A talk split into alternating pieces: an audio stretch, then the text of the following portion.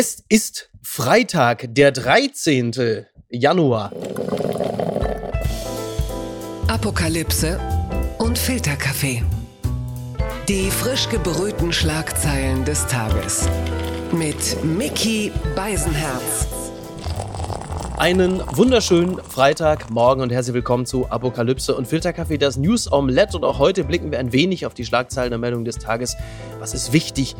Was ist von Gesprächswert, worüber lohnt es sich zu reden. Und wir haben einen Gast, der bislang noch nicht hier gewesen ist. Das ist verwunderlich, denn der Mann ist Journalist. Er kennt sich im Sport aus, er kennt sich mit der Welt aus.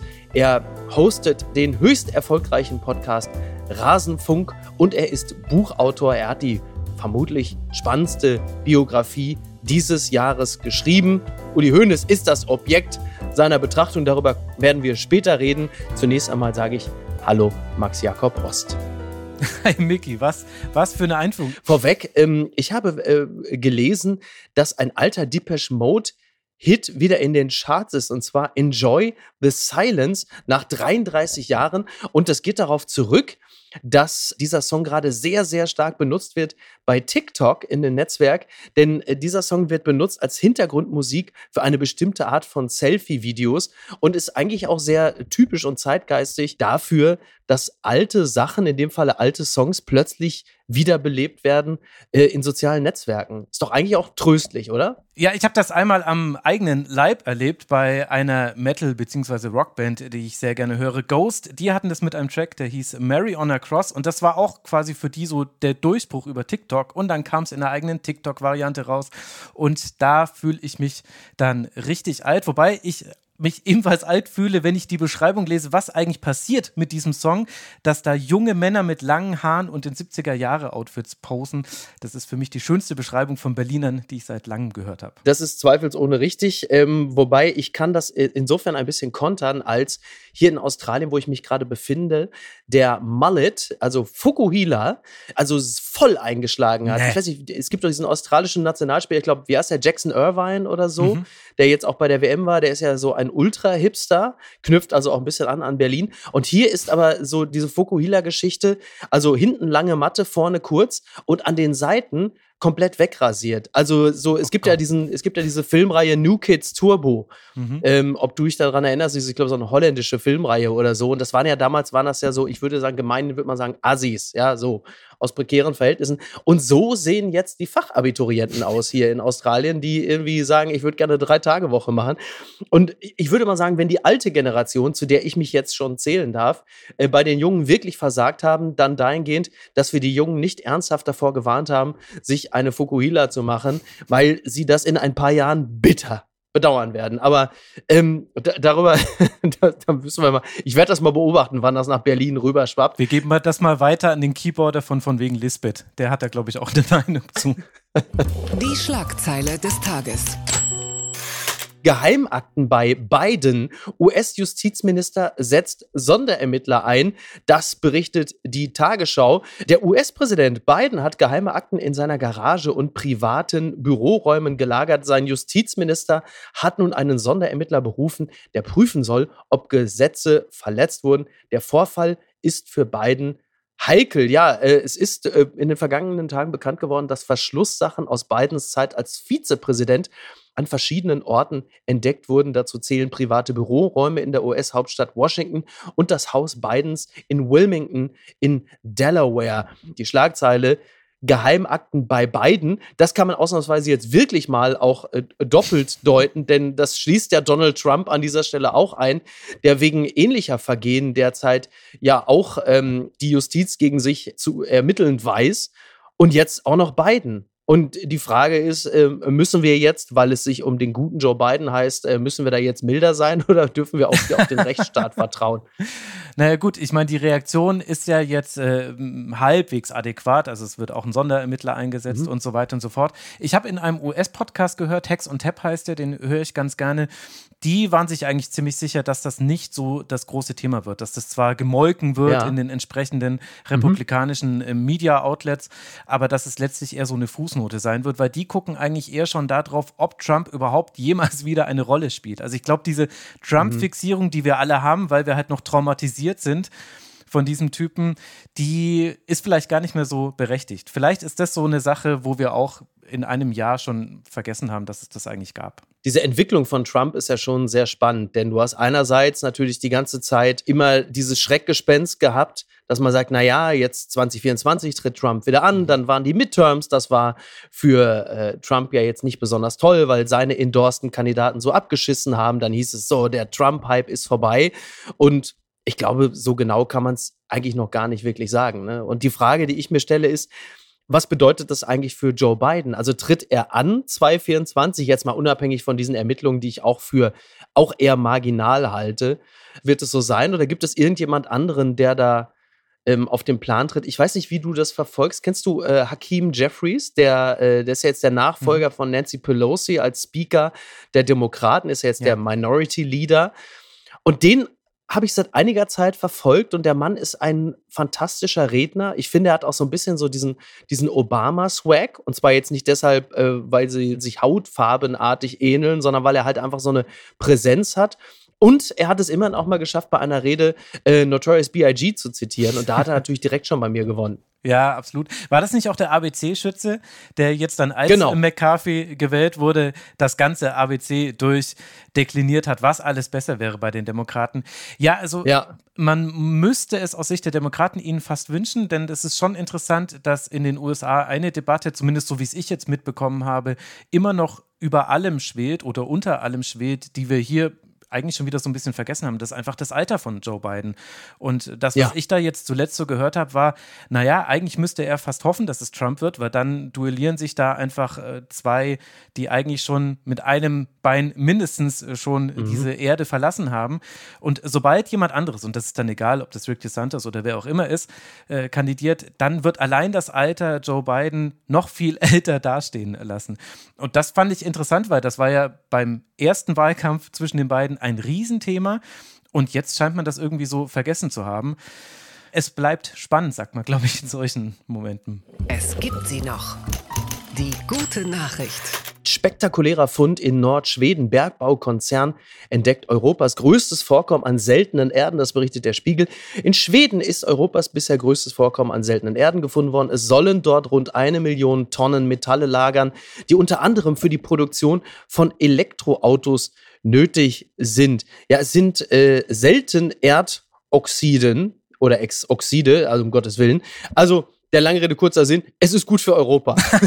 ist ein Satz, so ein Satz, den ich immer schon mal sagen wollte. Es ist gut für Europa. Wir machen uns da äh, dann doch etwas unabhängiger von Russland oder China. Und das sind natürlich erstmal gute Meldungen, denn äh, der ein oder andere wird es vielleicht in den letzten Monaten mitbekommen haben. Das sind jetzt nicht unbedingt äh, die ganz besonders vertrauenswürdigen Partner. Und wenn es um Elektromotoren beispielsweise geht, dann sind diese seltenen Erden sehr, sehr wichtig. Das muss ich alles ungefragt glauben. Also ich, ich, ich kenne mich mit Blumenerde gerade noch so ein bisschen aus, mit seltenen Erden gar nicht ja. mehr. Ich habe auch ehrlich gesagt den Verdacht, dass nur Journalistinnen und Journalisten von seltenen Erden sprechen, weil sie zu faul sind, die ganzen Fachbegriffe zu nennen und wahrscheinlich Wissenschaftler ja. da immer mit den Augen rollen habe keine Ahnung, was es heißt. Ich habe gelesen allerdings, dass es 10 bis 15 Jahre dauern kann, bis die überhaupt gefördert werden. Das ist ein BER.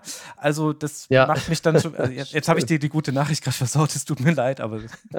Ach du, das, das passiert ja in dem Podcast regelmäßig mit den guten Nachrichten. Die werden dann ganz schnell konterkariert. Es ist alles ist willkommen, was uns unabhängiger macht von Schurkenstaaten, mit denen wir bislang ja äh, hervorragende Geschäfte machen. Wenn wir gleich, dann meistens schicken wir ja Baerbock vor und sagen, du musst jetzt mal hier eine kleine Protestnote formulieren formulieren und sagen, das geht gar nicht, Menschenrechte, pipapo, wir machen jetzt hier trotzdem schon mal ein bisschen weiter. Und gerade was China angeht, also in 15 Jahren ist das Genehmigungsverfahren dann durch, dann kann man anfangen. Dann ist aber wahrscheinlich schon seit 14 Jahren äh, China mit Taiwan zugange. Also wir sind, glaube ich, alle ganz happy, mhm. wenn wir uns von diesen Leuten äh, unabhängig machen. Ich muss trotzdem sagen, ich habe da so eine Art, hm, wie soll ich das nennen? Rohstoffneid empfunden. Also als ich. Du wolltest das in Deutschland haben, unter Lützerath? Ja, ja, daran, daran, oh Gott, ja. Naja, aber daran merkt man jetzt schon, dass man sich geopolitisch dann doch ein bisschen besser mittlerweile informiert, als das früher der mhm. Fall ist. Und wenn du so eine Meldung hörst, irgendwie Schweden entdeckt hier so einen sensationellen Fund, das ist so ein bisschen auf einer anderen Ebene, wie wenn in der Nordstadt einer erfährt, dass Chico eine Million gewonnen hat und du sagst, warum ich nicht? Und denkst jetzt, ja, warum fucking Schweden, ey? Warum nicht wir? Wir können es ja auch gebrauchen. Wir haben ja nicht das neue Apple, das neue Tesla. Wir haben ja, wir haben äh, Lützerath. Ja, aber ehrlicherweise, so wie ich äh, den Industriestandort Deutschland wahrnehme, wird selbst das Erde herausholen, glaube ich, uns überfordern. Und gleichzeitig stellt sich die Frage, wo hätte man das dann am liebsten gefunden? Also ja, hm, oh ja. nicht unter dem Westfalenstadion am besten, wenn es in deinem Sinne wäre. Also welche Landschaft wäre obsolet? Jetzt setze ich dich auf den heißen Stuhl, Miki. Wo hättest du gerne die seltenen Erden gefunden? Also ähm, ein Lacher holt man sich natürlich immer, wenn man irgendwas in Ostdeutschland erwähnt. Ich sag mal ganz klar Niedersachsen. Ne? Also immer auf jeden Fall Niedersachsen. Da ist also wahnsinnig viel Gegend ähm, wenige Autobahnausfahrten. Mhm. Äh, also ich finde, da muss jetzt auch mal Niedersachsen den Kopf hinhalten. Da muss man jetzt, also Fracking, sie sperren sich, das muss man klar sagen, aber für seltene Erden, da muss jetzt mal was passieren. Ne, ich meine, aus, aus Niedersachsen kommen Oliver Pocher, Gerhard Schröder. Ich finde, dieses Bundesland hat einiges wieder gut zu machen. Und ähm, das. Aber gut, gut, wir, wir kommen mal zu anderen äh, Erden. Blattgold.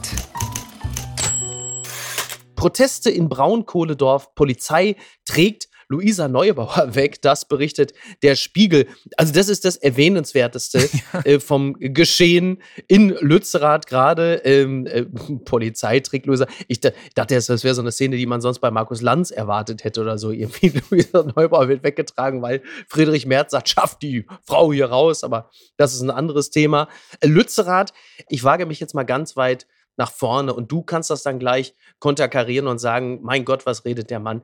Ich erkenne es mit einem gewissen Bedauern an mir selbst, dass mir Lützerath leider relativ egal ist. Und ich mhm. weiß, dass das natürlich eine schockierende Aussage ist, aber daran merkt man natürlich schon die Abstumpfung des Mitvierzigers, der dann eher auf die ähm, sag mal, die, die politischen Kompromisse verweist. Und da entdecke ich natürlich schon den inneren Habeck. Also, kann man nicht machen, beschlossene Sache, hau ab.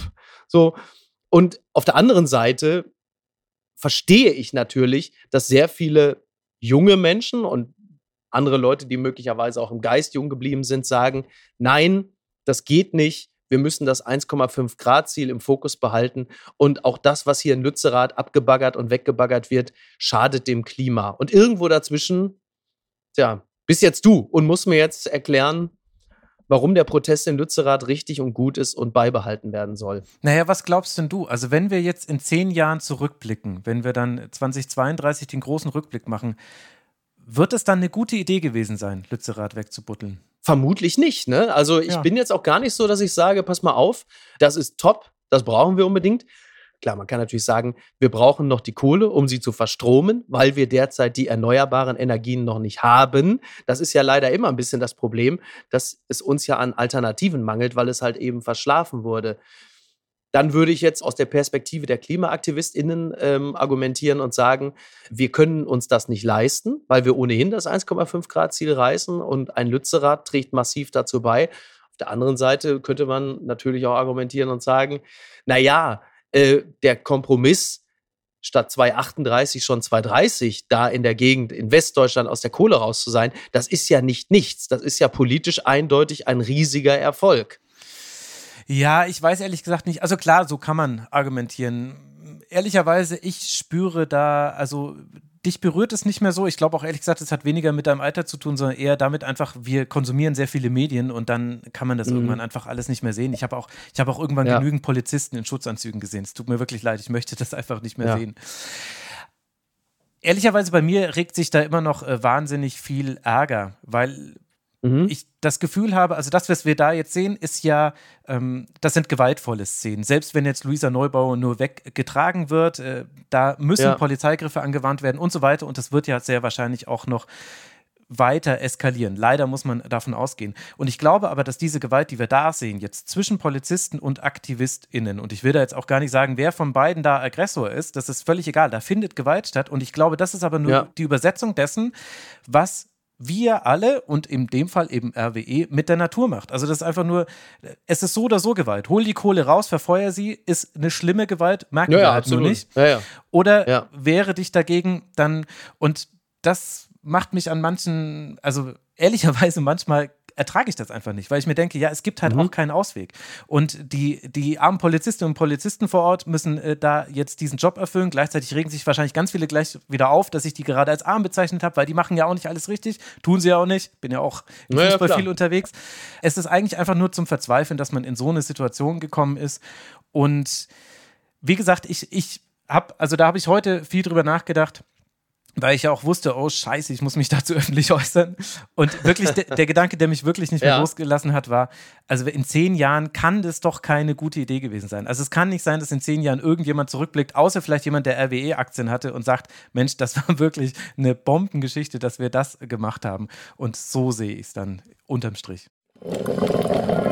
Werbung. Mein heutiger Partner ist Barissimo die Kaffee-Eigenmarke von Aldi. Ah, ist das nicht eine herrliche Vorstellung? Ihr sitzt in eurem Lieblingscafé draußen in der Sonne, ihr genießt einen herrlichen Espresso in Barista-Qualität und dann fällt euch ein, ja, ich, ich wohne ja auf dem Land. Ich wohne ja irgendwo in der Peripherie. Es gibt ja gar kein schönes Café, wo ich mich hinsetzen kann. Aber ich habe einen Stuhl, ich habe einen Tisch, ich habe einen Garten und ich habe Barissimo. Barissimo von Aldi. Das ist äh, ganz fantastisch, denn man kann sich eine kleine Auszeit mit Barissimo gönnen. Die kleine Auszeit, das bedeutet, mit Barissimo wird das Leben einfach bonissimo. Und das Issimo steckt bei der neuen Kaffee-Eigenmarke Barissimo von Aldi schon mit drin. Barissimo, das ist Barista, Qualität zum Original Aldi-Preis und man muss auf nichts verzichten. Denn man kann sich seinen Daily Coffee in Barista-Qualität jeden Tag leisten und natürlich auch genießen. Es gibt ganze Bohnen, Kaffeepads, Kaffeepulver für die Maschine und Kaffeekapseln, quasi alles, was das Herz begehrt und für jeden Geschmack ist etwas dabei. Ah, fantastisch und schöner Espresso Macchiato, das wäre doch jetzt genau das Richtige. Ne? Also mach dein Leben Barissimo exklusiv bei Aldi. Alle Infos zur Eigenmarke von Aldi findest du auf aldi-nord.de slash Barissimo oder auf aldi-onlineshop.de, aber natürlich auch wie immer in den Show Notes. Und es tut mir wirklich leid, ich habe keine Zeit mehr. Ich muss mir jetzt erstmal einen Kaffee machen. Das Kleingedruckte. Nachfolge von Oliver Bierhoff beim DFB. Rentner Rudi Völler soll es richten, das berichtet die Rheinische Post. Rudi Völler soll wohl die Nachfolge von Oliver Bierhoff beim DFB antreten. Dort wartet jede Menge Arbeit auf ihn und weil er das weiß, hat er sich auch noch eine Bedenkzeit ausbedungen. Äh, Rudi Völler wird, also ich, ich versuche das jetzt mal erstmal einigermaßen nüchtern und sachlich zu betrachten. Also der DFB will sich erneuern. Man möchte äh, junge, frische Kräfte ranlassen. Und nachdem es ja schon ein Expertengremium gab rund um äh, Aki Watzke, äh, ich weiß gar nicht, wer, wer, noch alles dabei, Olli Kahn und so, soll jetzt also der Nachfolger, Minzlaff. Oliver Minzlaff, genau, soll jetzt Rudi Völler der neue Sportdirektor werden. Wie gut ist diese Idee, Max? Und wie realistisch ist sie eigentlich? Also ist es, stimmt es überhaupt, was die Rheinische Post da sagt? Vielleicht ist es ja auch gar nicht so. Ja, also es. Und es wird am Ende Ede Geier. Ja, was man ja so hört, eher Freddy Brobic und dann könnte vielleicht Rudi Völler zum zweiten Mal in seiner Karriere beim DFB den Bankwärmer machen. Einmal für Christoph ja. Daum, da lief es dann ein bisschen anders. Äh, und jetzt dann für Freddy Brobic, weil wohl der ja. DFB da die Ablösesumme, die Hertha fordern würde, nicht zahlen würde. Aber egal ob Bobic oder Völler, es passt leider perfekt zum DFB, das muss man so sagen. Denn mhm. welche Kompetenz im in dem Bereich, in dem sie da tätig sein müssten, haben denn die beiden vorzuweisen? Also ich will ihnen jetzt nicht zu nahe treten, aber wofür stehen die denn? Und Rudi Völler steht dafür, dass er eine ganz, ganz schreckliche äh, Fußball-Männer-Nationalmannschaft in einem Turnier, in dem man wahnwitzig viel Glück hatte. Also wirklich wahnwitzig viel Glück. Guckt euch einfach Willst an. Willst du jetzt etwa unseren Vize-Weltmeistertitel durch den Dreck ziehen? Ja, ich möchte Schmutz draufwerfen. Sogar Rainer Kalmund Hallo, hat gesagt... wir haben Südkorea und die USA Fußball-Titanen aus dem Weg geräumt, auf dem Weg ins Finale. Also ist das alles, ist ja alles egal. Ist traurig, ist wirklich traurig. Ja, damals, äh, bester Mitspieler war der Papst, hat, glaube ich, damals Rainer Kalmund gesagt. Der Papst und Oliver Kahn seien die besten deutschen Spieler, hat er damals gesagt. Und vor allem das, wofür Rudi Völler auch steht. Also, das ist ein Mann, der Jessica, damals noch äh, Kastrop, deutlich herablassend ja. behandelt hat. Der hat in einem Interview in der Zellischen Zeitung hat er gesagt, das habe ich extra nochmal nachgeschlagen. Er hat zu seinem, das hat er in diesem Jahr gesagt, im März, drei Dinge kann ich versprechen, mit denen ich definitiv nicht beginnen werde, bloß weil ich mehr Zeit habe. Am Ende werde ich immer meine klassisch männliche Haltung beibehalten und deswegen weiterhin das Frauengetränk Latte Macchiato verweigern. Zweitens, ich werde auf gar keinen Fall mit Yoga anfangen und drittens, ich werde beim Radfahren keinen Helm aufsetzen. Und so jemand, Ja, bitte, also. der das einfach stolz hinausposaunt, der soll dann auch zuständig sein fürs Frauennationalteam, soll für den Frauenfußball, der jetzt endlich gerade ein bisschen dabei ist, sich aus seiner Unterdrückung zu lösen, die sollen jetzt von Rudi Völler ihre Prämien verhandeln lassen. Es kann nicht der Ernst des DFB sein und genau deswegen glaube ich, es ist die Wahrheit, es wird genauso kommen, denn genauso funktioniert der DFB. Wobei ich Rudi Völler mal die Hand reichen möchte. Er, hatte ja mal im Gespräch mit Jochen Breyer im aktuellen Sportstudio äh, zumindest Latte Macchiato Gate einigermaßen auflösen können, weil er sagt, in seiner Zeit in Italien äh, war der Latte Macchiato immer etwas für Kinder. Dass Kinder mit am Tisch gesessen haben Mhm. und äh, damit sie dann auch einen Kaffee trinken können, äh, haben sie eigentlich ein Glas Milch gekriegt und da wurde so ein bisschen Kaffee oben drauf geträufelt, dass sie sich als, als gleichwertige mit äh, am Tisch sitzende begriffen haben. Da muss ich ja Rudi jetzt auch mal äh, mal ein bisschen die Hand reichen, aber ich sehe das auch so. Also für mich ist jetzt Rudi Völler auch nicht unbedingt der Vertreter des modernen, zukunftsgewandten, Fraueninteressen vertretenden ähm, Fußballers und Fußballfunktionärs. Das sehe ich, das sehe ich auch so. Ich bin gespannt, aber du hast es aus den richtigen Gründen schon gesagt, wahrscheinlich wird es halt eben auch genauso. Es ist ja völlig klar, dass, dass das dann auf jeden Fall passiert wird. Gucken mal, wer da spricht. Drosten bezeichnet Äußerungen zum Pandemieende als Missverständnis. Das berichtet die Zeit. Er wurde ja unlängst zitiert, ähm, paraphrasiert, äh, gesagt, dass die Pandemie beendet sei. Das hat er natürlich so nie gesagt. Das war auch schon klar in dem Moment, als äh, Tagesspiegel und andere es so zitiert haben. Er das mit Sicherheit nie so gesagt hat. Es war in etwa so, dass er sagte, na ja, wir kommen jetzt langsam in die Phase der Endemie hinein und jetzt hat er das Ganze nochmal ein bisschen korrigiert. Er sagt, was ich gesagt habe, ist, ich erwarte, dass jetzt die kommende Winterwelle eher eine endemische Welle sein wird und dass damit dann die Pandemie vorbei ist.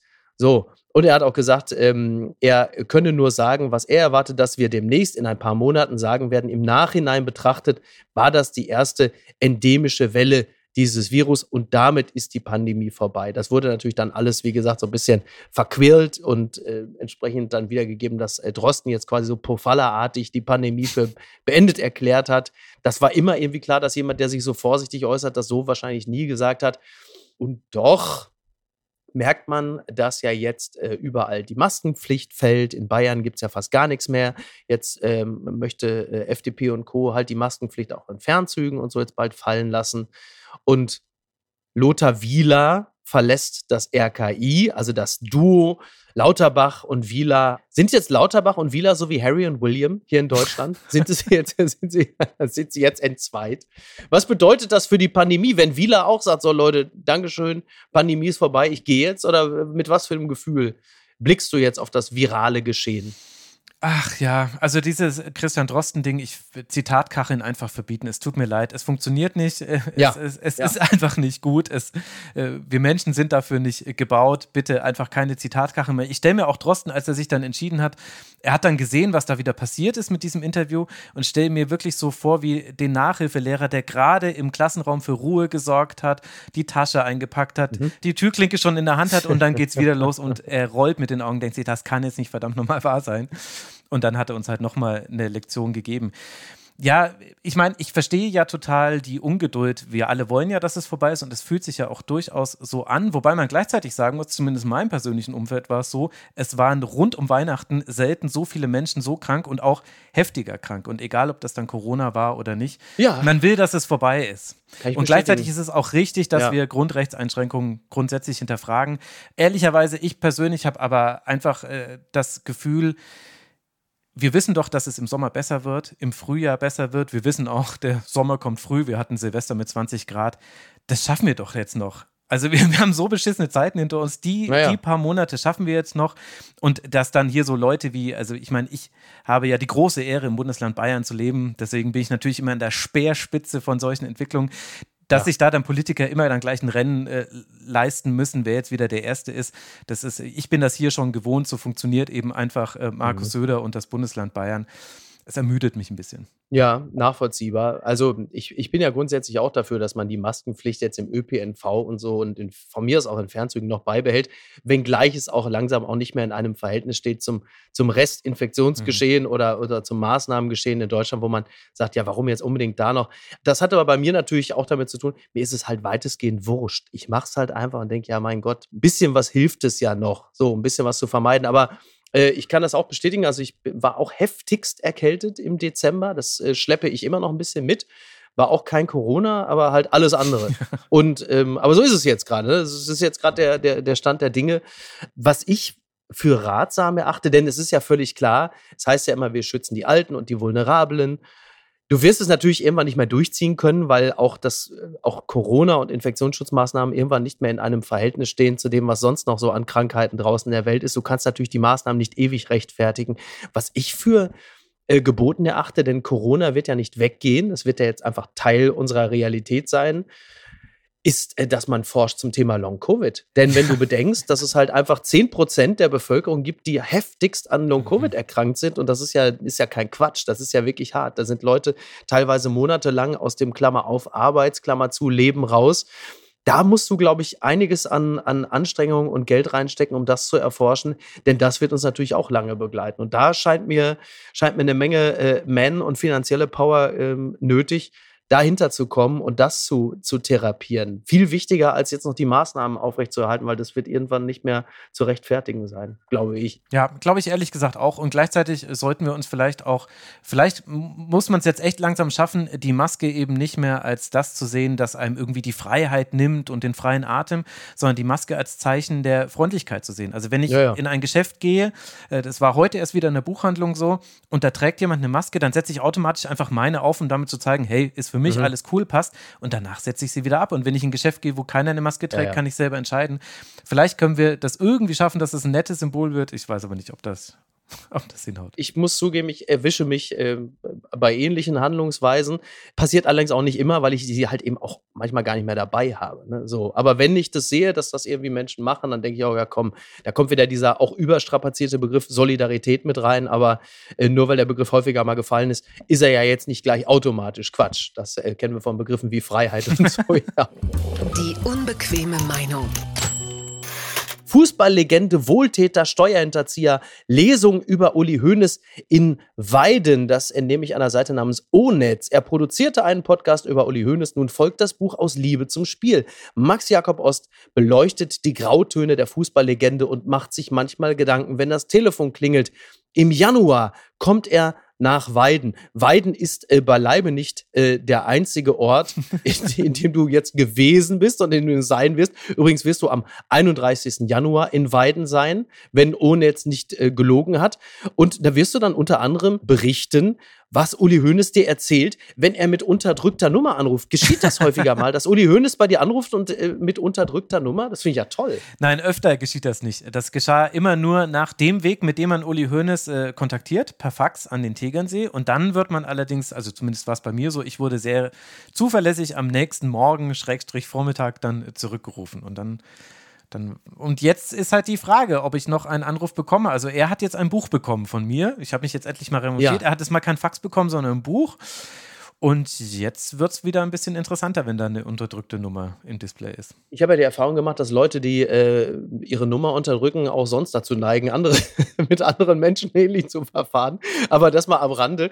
Also dieses Buch ist ja im Grunde genommen die, die logische Konsequenz oder der, der Schlussakkord eines äh, langjährigen Schaffens und des sich Beschäftigens mit Uli Hoeneß. Also an dieser Stelle sei nochmal der wunderbare Podcast Elf Leben erwähnt, an dessen Ende du Uli Hoeneß ja schon triffst zum Interview. Und jetzt die Autobiografie, äh, nicht Auto, um Gottes Willen, Auto, na, wobei, vielleicht bist du mittlerweile selbst zum Uli Hoeneß geworden über die viele Beschäftigung. Um jetzt, die, jetzt, die, jetzt die Biografie. Ist es ein schmeichelhaftes Buch? Ist es ein ehrliches Buch? Was glaubst du, über welche Passage Uli Hoeneß sich am meisten aufregen wird?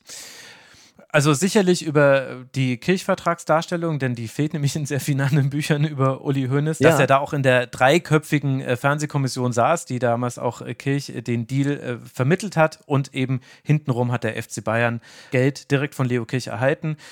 ich könnte mir vorstellen, dass er nicht so happy darüber ist, dass auch mhm. der Prozess ausführlich äh, betrachtet wurde, aber das ist eben jetzt einfach Teil auch seiner öffentlichen Person. Da muss er durch. Es ist kein schmeichelhaftes Buch, es ist aber auch kein Verriss. Also ich hoffe, dass es am Ende so ist, dass es das Bild mit den meisten Grautönen von Uli Tönes ist. Denn er ist eben nicht mhm. schwarz und er ist auch nicht weiß, sondern es gibt eben viel mittendrin und das habe ich versucht darzustellen.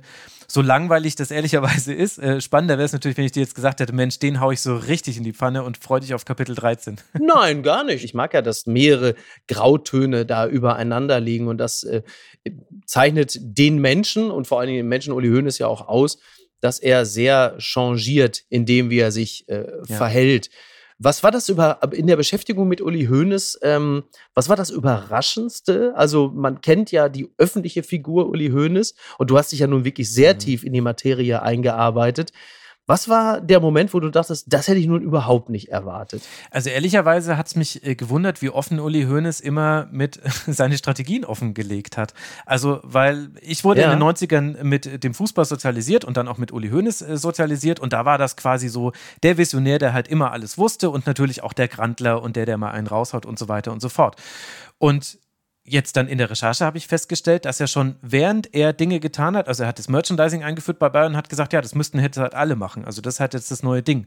Und dann hat er gesagt, ja, also jetzt kommt ja jetzt das Privatfernsehen, das wird alles verändern. Wir müssen jetzt, jetzt, jetzt wird mit den öffentlich-rechtlichen wirklich eng. Und so ging das weiter und weiter. Er hat immer live kommentiert, was er getan hat. Es war nie so, dass er mit, also außer beim Kirchvertrag, mit wirklich verdeckten Karten gespielt hat. Und da muss man dann schon, also ich hatte relativ oft dann die Frage im Kopf, Warum war denn das so schwer zu kopieren? Also klar hatten die Bayern immer die besten Voraussetzungen, mhm. das war schon immer so. Aber dass das andere nicht hinbekommen haben, wenigstens so im Fahrwasser der Bayern mitzuziehen, das hat mich dann wirklich überrascht und das hätte ich ehrlicherweise so nicht erwartet, dass er, dass das keine Geheimformel hatte, die er irgendwie in seinem Tresor gelagert hat, sondern er hat es er eigentlich immer allen gerne erzählt, was er gerade so treibt. Und alles weitere werden wir dann dem Buch entnehmen. Wir sind alle äh, sehr, sehr gespannt. Also zunächst einmal Glückwunsch, äh, dass das am Ende so ein schönes, ein schönes Werk geworden ist. Und jetzt kommen wir mal zu einer, einer anderen Figur, die ebenfalls ähm, Hauptbestandteil eines Buches ist. Und das hat sie sich nun wirklich, äh, anders als Uli Hoeneß, komplett selbst eingebrockt. Papala Paparazzi. 25 getötete Taliban. Prinz Harry Double hat Angst um seine Sicherheit. Das berichtet das Redaktionsnetzwerk Deutschland. Ja, ähm, es gibt da einen Mann, Rice Whittock heißt er, oder Reese Whittock ist, glaube ich, korrekt. Und äh, der tritt seit 2017 weltweit als Prinz Harry Double auf. Und das war bislang ein gutes, ein einträgliches Geschäft. Jetzt, nachdem Prinz Harry in seiner Autobiografie manch einer sagt, damit geprahlt hat, würde ich jetzt nicht unbedingt bestätigen, dass er 25 Taliban umgebracht hat, ist Prinz Harry ähm, auf die in Anführungsstrichen Abschlussliste der Taliban geraten und somit halt eben auch sein Double, das jetzt klagt, ich zitiere, ich sehe ihm doch so ähnlich, wo man sagt, ja, du bist ja auch ein Prinz Harry Double. Ähm, wie unangenehm das plötzlich ist, das ist so eine Art, ja, wie soll man sagen, terroristischer Beifang, der da plötzlich entsteht, dass er jetzt auch da in den Fokus äh, der, der Islamisten rückt, das kann ihm nicht recht sein und er äh, läuft momentan auch lieber nur mit Kappe und Hut durch die Gegend. Wie viel Mitleid hast du? naja, gut, ich meine, das Double, das kann ja wirklich überhaupt nichts mit dafür. Gleichzeitig habe ich mir dann die Frage gestellt, ist ziemlich makaber, aber äh, wie oft das schon passiert sein muss, dass, weiß nicht, das Jeffrey Epstein-Double oder vielleicht auch der Michael Jackson-Imitator und so weiter, wie oft ja. das schon gewesen sein muss, dass eben schlimme Dinge herauskamen über Prominente und dann ein Double einfach sich einen Schnauzer hat wachsen lassen und gesagt hat, ach, ich hänge meine Karriere an den Nagel, ich wollte mich doch sowieso eigentlich dem Fliegenfischen widmen. Also Tatsache, stimmt. Ich wittere eine Netflix-Serie über, über die untergegangenen Double und ihre Geschichten. Ja, also der Typ ja. selber muss einem natürlich äh, leid tun. Gleichzeitig ist es ja völlig absurd, was rund um diese Harry-Biografie oder dieses Buch hinweg da passiert ist. Mhm. Das sage ich natürlich auch nur, weil es krasser Konkurrent jetzt auf dem, auf dem Buchmarkt ist. Das ist natürlich, ja, klar. Das ist natürlich äh, albern, dass ich da jetzt äh, irgendwie mit Harry konkurrieren darf. Herzlichen Dank dafür. Aber also dieses, dieser ganze Trubel, mir ist das ehrlicherweise zu viel. Auch da haben wir wieder so ein Zitatkachelphänomen, dass eben Aussagen aus dem Kontext gerissen werden, dass es dann mhm. heißt, äh, es seien für ihn nur Schachfiguren gewesen und dann erfährt man dann drei Tage später, ach so, nee, er hat genau im nächsten Satz gesagt, dass das genau ein Problem sei, das so darzustellen ach, es ist so, ich weiß nicht, wie es dir geht, aber ich, ich lasse dann sowas gerne an mir vorbeiziehen. Also ich, ich gucke mir an, wie sich alle aufregen. Das ist wie so ein Hurricane, den man im Satellitenbild mhm. äh, sich anguckt. Und denke mir dann, na gut, in drei Wochen wird es völlig egal gewesen sein. Und wenn noch was wichtig war in drei Wochen, Total. wie vielleicht ja dieses sicherheitsrelevante Detail, was er da auch genannt hat, dann werden wir es ja noch mitkriegen und uns merken. Absolut. Ja, ja, also mich emotionalisiert das auch nicht weiter.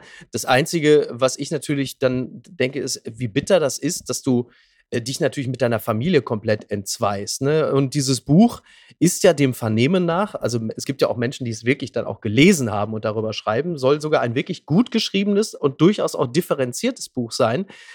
Das stellt sich aber natürlich weder da in Zitatkacheln noch in Talkshow-Auftritten, die äh, zur Promo für ein Buch äh, mhm. natürlich vonnöten sind und in denen es naturgemäß dazu kommt, dass man eher mal, wie man so schön sagt, einen raushaut und äh, das steht dann eigentlich konträr zu dem, was im Buch dann ein bisschen differenzierter dargelegt ist. Ich finde das immer bitter, weil du weißt halt in diesem Zusammenhang oder du glaubst zu wissen, dass das natürlich zu einer extremen Entfremdung äh, von der Familie führt. Und das tut mir auf einer persönlichen Ebene dann einfach leid. Ansonsten äh, mache ich es ähnlich wie du. Ich lasse den ganzen Zirkus an mir vorbeiziehen. Ich amüsiere mich darüber eher. Ich finde es natürlich auch irgendwie, es ist ja auch ein bisschen komisch, wenn man sagt, dass jemand äh, sich aus der Öffentlichkeit zurückzieht, um seine Familie zu schützen und dann über so ein dann doch vergleichsweise geschwätziges Buch dafür sorgt, dass er auf die Liste der Taliban gerät. Da muss man sagen, da ist das Prinzip Familie schützen jetzt nur so halb gut äh, geglückt. Aber das ist dann halt so. Das ist dann halt so und ähm, der arme Doppelgänger muss jetzt mit Sombrero durch die Gegend laufen, was weiß ich. Aber ich meine, hey, was soll denn die, äh, die langjährige Merkel äh, Doublette sagen, die jetzt auch irgendwo durch Deutschland läuft und sich jetzt immer mehr beim Bäcker beschimpfen lassen muss. Ja, oder wahrscheinlich gibt es ja auch irgendwo einen, einen Putin-Double, der immer lustiger Star auf irgendwelchen Partys war und Wodka-Freirunden geschmissen hat, der wird jetzt wahrscheinlich auch nicht mehr gebucht. Wahrscheinlich haben die alle so eine, so eine WhatsApp-Gruppe, in die da dann reingeholt werden und äh, dann klagen sie sich gegenseitig ihr Leid. Was ist denn da schiefgelaufen? Semmelrogge doch nicht im Dschungelcamp. Diese Kandidatin zieht stattdessen ein, das berichtet das Redaktionsnetzwerk Deutschland. Martin Semmelrogge zieht offenbar doch nicht ins Dschungelcamp. Grund sollen Medienberichten zufolge Probleme bei der Einreise in Australien sein. RTL stellt stattdessen eine neue Kandidatin vor. Tja, das ist äh, Jamila Rowe. Also erstmal, was den Status von Martin Semmelrogge angeht, das ist tatsächlich bislang ungeklärt. Das ist so. Ähm, man muss sich natürlich schon die Frage stellen, im Dschungelcamp waren ja nun auch schon ähm, eine verurteilte Mörderin, ein verurteilter äh, Gewaltverbrecher, ein Kaufhauserpresser. Warum jetzt ausgerechnet Martin Semmelrogge nicht in äh, Australien einreisen darf, das äh, ist dann möglicherweise auch eine Frage der Quantität. Also ob jetzt irgendwie, also ein Kapitalverbrechen ist offenbar nicht so gravierend wie 30 kleinere Delikte ich kann das nicht beurteilen. Ich weiß es auch nicht. Ich weiß, stand jetzt nicht, ob er da einziehen wird. Es ist aber so, dass Jamila Rowe, das ehemalige, ich zitiere nur Botschaftsluder, jetzt ins Dschungelcamp einzieht. Und mir hat sehr gut ein Zitat von ihr gefallen, die jetzt ähm, gesagt hat über ihren Einzug. Ich kämpfe seit zehn Jahren dafür, bei diesem Format dabei zu sein. Für mich ist das einfach die Bestätigung, dass wenn man an etwas ganz fest glaubt und immer weiter dafür kämpft, man am Ende sein Ziel erreicht. Das ist doch toll, oder? Also da muss man wirklich sagen, das äh, hat man so weder von Elon Musk noch von Evander Holyfield gehört, dass das einfach möglich ist. Ist doch toll, ist ein, auch eine Art germanischer Traum. Ja, also ich hoffe, du lässt dich nicht von dem Trubel im Hintergrund äh, irritieren. Das wird mir gerade als Wandtattoo angebracht, über meinem Bett. Ach so.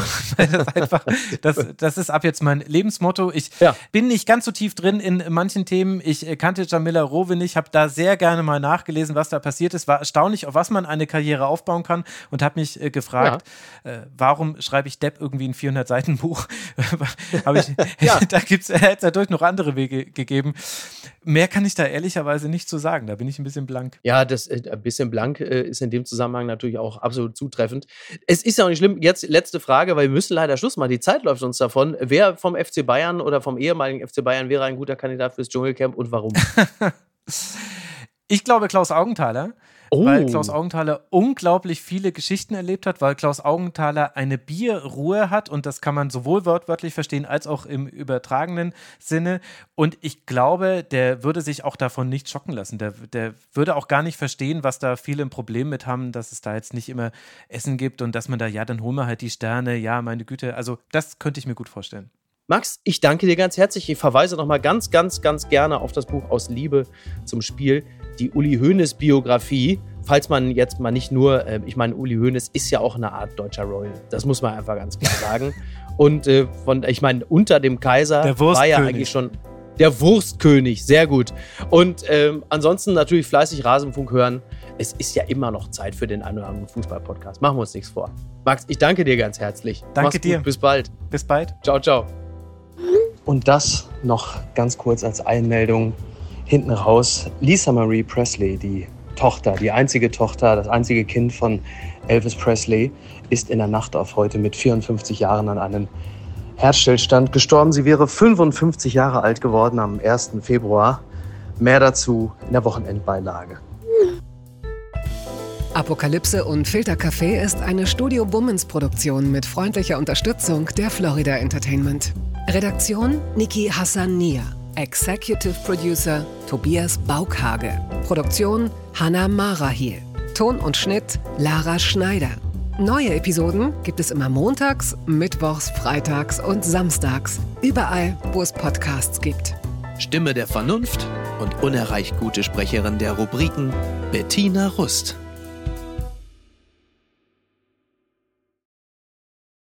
Ich dachte ja, wir machen einen Podcast zusammen, Joko, und dann ähm, hängen wir einfach ab, einmal die Woche, unterhalten uns ein bisschen lustige Alltagsbeobachtung, manchmal politisches Ja. Take, dies, das, Feierabend.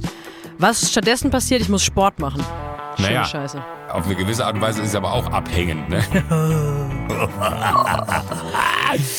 ja gut, ähm, das ist aber so, so eine Entwicklung, die man natürlich nicht kommen sieht, wenn man einen Podcast beginnt, wo man aber, wenn man einen Podcast hat, wie wir beide, der jeden Donnerstag erscheint äh, und Sunset Club heißt, sehr dankbar darüber ist, dass zum Beispiel ein Gast wie Kai Pflaume sagt, hast du nicht Bock auf eine Klimmzug-Challenge? Ja, und jetzt mache ich seit zweieinhalb Monaten, trainiere ich Klimmzüge. Bald ist es soweit. Die große Auflösung, habe ich es geschafft, einen Klimmzug zu schaffen.